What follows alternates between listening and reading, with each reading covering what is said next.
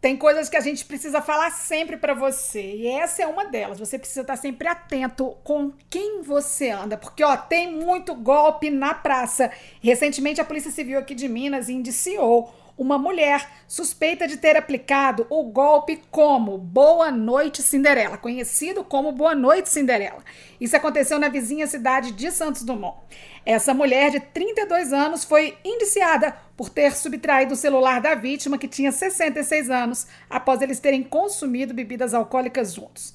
A vítima registrou um boletim de ocorrência afirmando que estava em companhia da suspeita, fazendo uso de uma bebidinha, de outra bebidinha e que de repente adormeceu. Ao acordar no dia seguinte, ele percebeu que seu telefone celular havia simplesmente desaparecido. Eu estou conversando hoje aqui com o delegado da Polícia Civil, Daniel Gomes, é delegado na cidade de Santos Dumont, e vem falar para a gente um pouquinho sobre esse caso, mas o Daniel traz um alerta importante sobre os cuidados que a gente precisa ter para evitar ser vítima de um golpe como esse. Doutor Daniel, muito bom dia, muito obrigado por receber a gente nesse momento para falar de um assunto tão importante e de tanta relevância. É, o Boa Noite Cinderela ele é apenas um dos diversos tipos de golpes que são aplicados por pessoas mal intencionadas.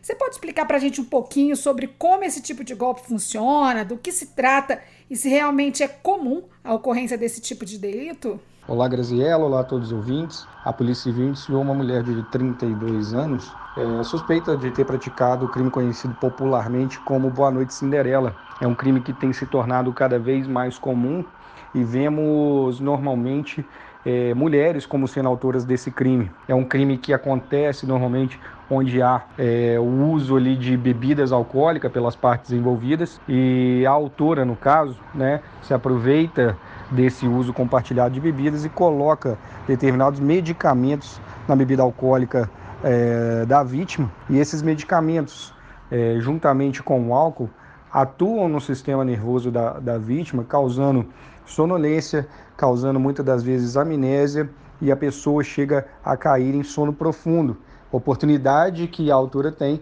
para subtrair os bens da vítima. Então é um crime que infelizmente tem se tornado muito comum no nosso dia a dia policial. Daniel, os produtos utilizados para aplicar esse tipo de golpe são, além de tudo, perigosos para a nossa saúde. Nós estamos falando de quais tipos de produtos, quais substâncias entorpecentes a gente está falando basicamente quando a gente se refere ao golpe do Boa Noite Cinderela. É, as substâncias normalmente utilizadas são aquela, aqueles remédios, aqueles medicamentos, é, sobretudo que induzem a sonolência, né? E, em atuação conjunto com, com o álcool, ela vem mais, é, mais forte, né? Cair na vítima ali num, sono profundo mesmo. Tanto é que, no caso em apuração, por exemplo, a vítima já nem se lembrava como adormeceu, que horas adormeceu, em qual contexto que ela caiu no sono. E quando acordou no dia seguinte aos fatos, é que veio dar falta de seus pertences. Então, é, causa um extremo perigo também à saúde. Essa associação desses medicamentos com o álcool pode acarretar alguma lesão grave aí na vítima, caso em que vai responder também por crime mais grave que vier a ser é, acarretado aí a saúde da vítima. Daniel, vamos orientar a nossa população. Eu queria que você me dissesse qual é a orientação da polícia para que a gente possa minimizar o risco de se tornar uma vítima de um golpe como esse do Boa Noite Cinderela, que pode realmente levar a riscos muito altos à saúde e à vida de todo mundo. É, esse, esse crime, né, é, a, a Polícia Civil sempre orienta, né, aquelas orientações básicas, né, é, que os próprios pais, né, sempre passam para os seus filhos no sentido de que se for ao banheiro e deixar o copo na mesa quando voltar, não beber no mesmo copo, né, não beber a bebida é, fornecida por estranhos, você mesmo servir a sua bebida ou estar presente quando ela for servida, né, tomar realmente cuidado com com o seu uso compartilhado ali de, de copos, porque normalmente é nessa ausência da vítima em que a autora se aproveita para misturar ali na bebida alcoólica o medicamento que vai levá-la à sonolência, que vai levá-la a esse quadro de amnésia e, consequentemente, possibilitar a prática do furto. Então, são essas orientações básicas que a pessoa tem que tomar cuidado quando está né, tomando, um, sobretudo, bebida alcoólica com pessoas que acabou de conhecer. E no caso específico em apuração, há um, um, um, agravante que esse senhor levou uma pessoa totalmente desconhecida sua para o interior da sua residência. Então, assim, o prejuízo patrimonial dele poderia ter sido bem maior porque ali estavam à disposição vários outros bens do interior da sua casa que ela podia ter subtraído.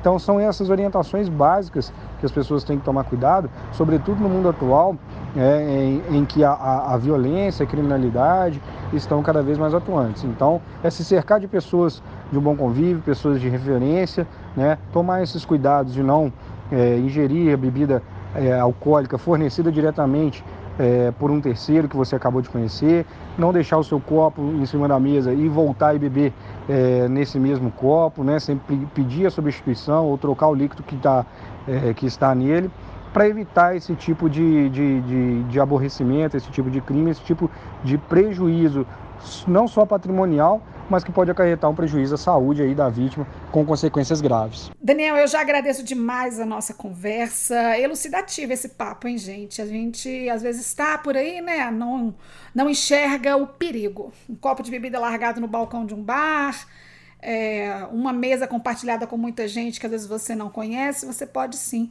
ser vítima. Então tome muito cuidado com tudo isso. Eu queria te agradecer demais por essa conversa e que você deixasse aí qual é a orientação que a Polícia Civil deixa no caso da pessoa perceber que está sendo vítima de um golpe como esse ou como algum outro, como que a pessoa deve proceder? É, ao perceber que foi vítima né, de, de, de um golpe, de, desse tipo de crime, né, a pessoa tem que registrar um boletim de ocorrência noticiando os fatos, né, noticiando é, o máximo possível as características da pessoa que esteve em sua companhia na noite anterior, para que a Polícia Civil possa investigar o caso e obter êxito não só na apuração, na indicação da autoria, como no caso, mas também na recuperação dos bens da vítima. Né? Essa autora, no caso, ela vai responder pelo crime, né? E, e também vai responder a receptadora do telefone celular que foi subtraído da vítima. Né? Então, você adquirir também telefone ou qualquer produto sem nota fiscal de pessoa desconhecida por preço abaixo do mercado pode gerar a sua responsabilização pelo crime de receptação, que tem pena de 1 a 4 anos de prisão. Então, fica também atento a isso, a não adquirir produtos de terceiros desconhecidos, porque senão pode incorrer em crime. No mais, eu agradeço a participação, agradeço aí a entrevista. A Polícia Civil continua à disposição aí de toda a sociedade para tentar levar o mínimo de justiça aí para as pessoas que foram vítimas desses autores. Ficar atento àquilo que você faz na rua é essencial, gente. Então, cuidado, né? É, o doutor Daniel falou muito bem sobre isso. O prejuízo dessa, dessa pessoa foi de um celular, ok, tudo bem.